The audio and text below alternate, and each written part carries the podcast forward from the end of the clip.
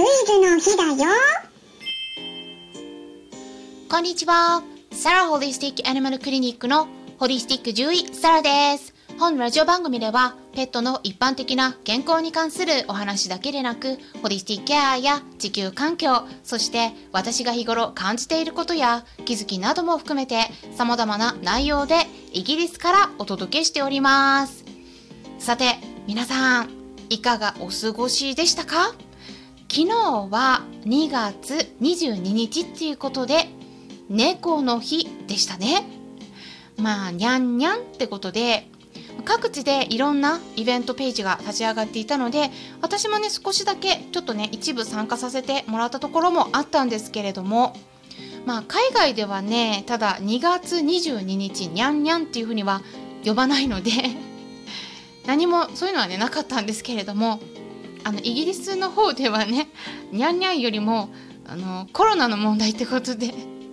まあニュースの方ではね毎日もう毎日まあ日本もそうだとは思うんですけど感染者が何人死者が何人ってね、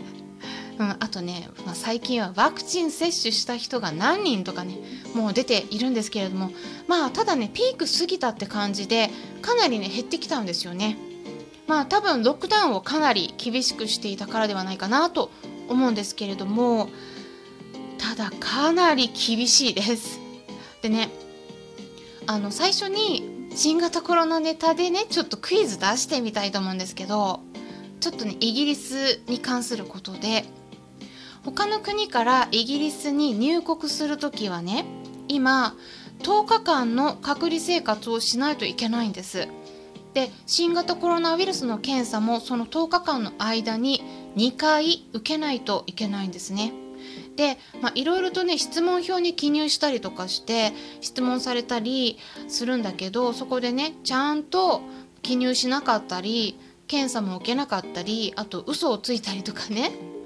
したら罰金をね払わないといけないんです。だからすっごい厳しくて、うん、でね場合によっては最高10年間の刑が課せられるっていうことでもうあの実際にねこれ罰金が求められた例があったっていうことでね話題になってたんですね。実際に罰金払わないといけなくなっちゃった人が出たんですよ。で早速ねなので皆さんにねこの質問をしてみたいと思うんですけど罰金の金額いくらだったと思いますか？でねこの事例としてはねあのちょっと説明しますとイギリスのバーミンガムの空港でレッドリストに挙げられてた国から入国してきた4人 ,4 人の人でどこから来たのかっていうのを、なんか隠そうとしたっていうことでそれで罰金が課せられたっていうことなんですね。はいで答えをねお伝えしますとその金額は？日本円で約15万円です。罰金15万円。高くないですか？でねあとねあのこれだからイギリスに来る時ちょっと皆さん注意してください。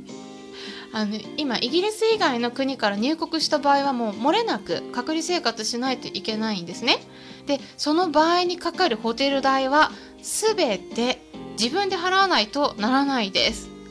でこれねいくらぐらい？10日間でいくらぐらいかかると思いますか？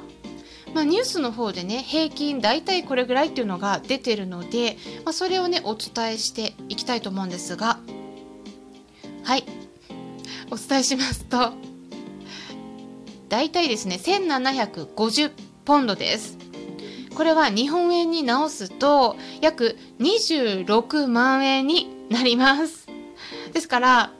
今イギリスに来ると漏れなくはい。これぐらいの金額のお金は払わないといけない。追加でね。っていうことなんです。であの質問票とかねそれ間違って記入しちゃったら本当にちょっとややこしいことになっちゃうんであの質問票とかねあの渡されたらもう正確に間違ってるとこないかどうかっていうのをね全部確認してから提出するようにしましょうね。うん、これね間違ってなんか記入しちゃったね、うんでそれで危うく罰金取られそうになったっていうねブラジル人のご夫婦の方のインタビューとかもねありました。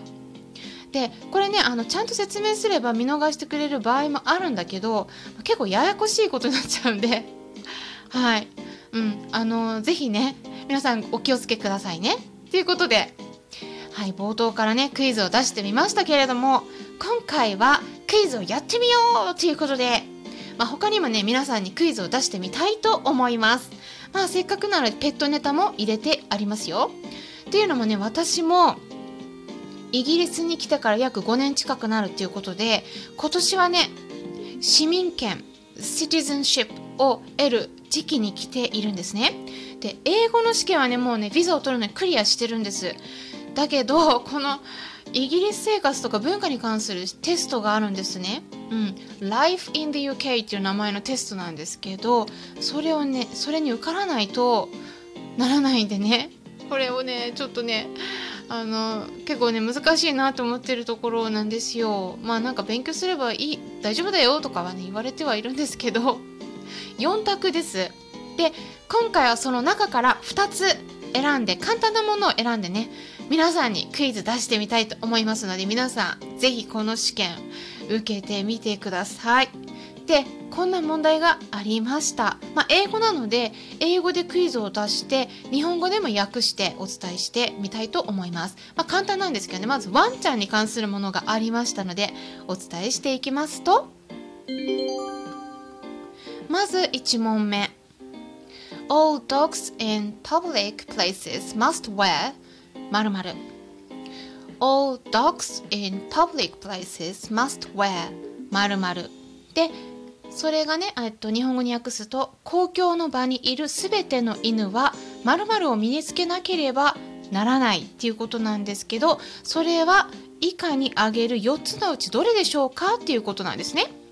はい何を身につけないといけないんでしょうか。まず A A color with the name and addresses of the owner A color with the name and addresses of the owner はい、飼い主の名前と住所の書かれた首輪ですね。B が Wellington boots for big paddles